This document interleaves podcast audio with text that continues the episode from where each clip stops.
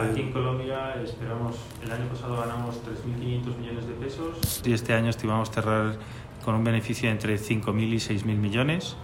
Eh, de caras al año entrante, pues el objetivo será mantener esa cifra porque ahora no tenemos una obsesión con, con eh, la última línea de la cuenta de resultados, sino que eh, pues seguir invirtiendo para tener eh, un crecimiento más sostenible en el largo plazo. ¿no? Entonces, probablemente para el año que viene estemos en unas cifras similares. Bueno, la bolsa colombiana realmente se ha quedado muy abajo, ¿no? tanto en términos de, de precio, de cotización, como en términos de volumen. ¿no? Es, es, es, algo, es un dato, yo diría que no muy bueno, el hecho de que la bolsa colombiana haya ido dando pasos hacia atrás. ¿no? Este mismo año la bolsa colombiana, el índice baja un 14%, cuando el resto de los índices de la región todos suben, ¿no? Eh, y, y, también de los índices globales ¿no? en general. ¿no?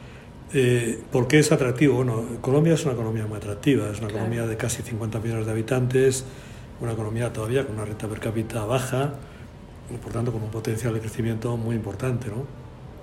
Tiene una buena, eh, un buen apoyo en, en, en, todo lo que es materias primas, que, que, que, nuestra opinión es que van a seguir siendo, van a seguir yendo bien.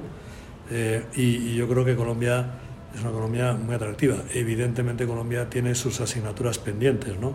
Todo lo que es la economía informal, todo lo que es el crear de verdad una hacienda moderna, un, el crear de verdad unos servicios eh, públicos básicos, el crear de verdad una clase media eh, o fomentarla más. Yo creo que todo eso es algo pendiente. Y en el plano de los mercados de capitales, pues la verdad es que Colombia, eh, digamos que la situación es muy mejorable, ¿no? porque partimos de una situación en que todo el ecosistema de financiación de la inversión en mercados de capitales, pues lamentablemente es todavía muy pequeño. ¿no? y, estamos en una economía que requiere muchísima inversión, transición energética, transición digital, todo eso requiere mucha inversión y esa inversión se va a hacer a través de los mercados de capitales, no se va a hacer a través de la banca de balance, porque la banca de balance no está pensada para eso. ¿no? Y entonces, eh, bueno, pues creemos que hay, Colombia es muy atractivo porque tiene mucho potencial de crecimiento. Todos sabemos que quizá ahora mismo la, la opinión dominante es que Colombia está pasando una época no muy buena ¿no? en términos de, de, incertidumbre, en términos a veces de inseguridad jurídica. Bueno, vamos a ver lo que pasa, ¿no? pero realmente hoy por hoy nosotros pensamos que no ha habido grandes quebrantos a la seguridad jurídica, no los ha habido, esperemos que no los haya y en ese sentido pues creemos que Colombia sigue siendo muy atractiva, pero, pero tiene asignaturas pendientes. ¿no? Nosotros digamos aquí el año 2015 eh, realmente nos dieron la licencia el año 2017, okay. creo recordar que fue como hace febrero más o menos, y eh, bueno, 2015 y con actividad ya real 2017.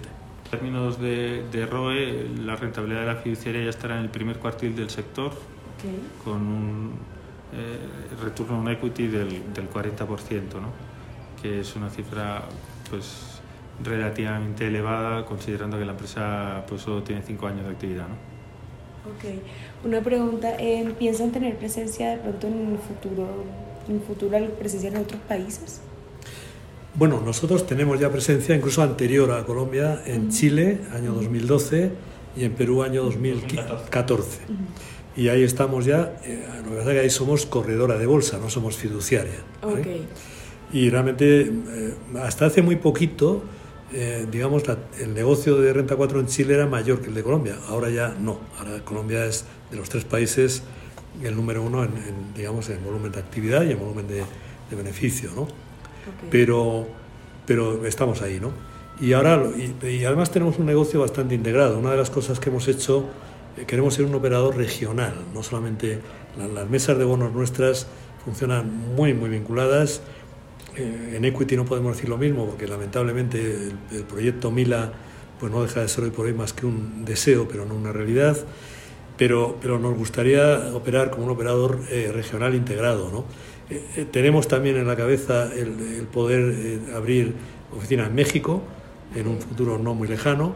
Trabajamos ya con algunas entidades eh, financieras mexicanas, tanto en España como en Colombia, en la mesa de bonos y realmente eh, nos gustaría mucho ya, digamos, eh, integrar todo, todo el, lo que es el Mila ¿no? con, con, México, aunque como digo, Mila hoy por hoy no deja de ser un poco una entelequia o algo que no, que no es una realidad. ¿no? hoy por hoy, ¿no? Es un, es un proyecto, pero no es... Sí.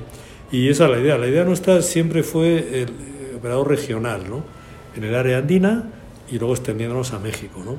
Otras zonas de Latinoamérica, pues, o son muy complejas, como es el caso de Brasil, o, sus condiciones actualmente, mm, pues no, no, no, no, nos parece que sean las óptimas o las adecuadas para poder iniciar una actividad, ¿no?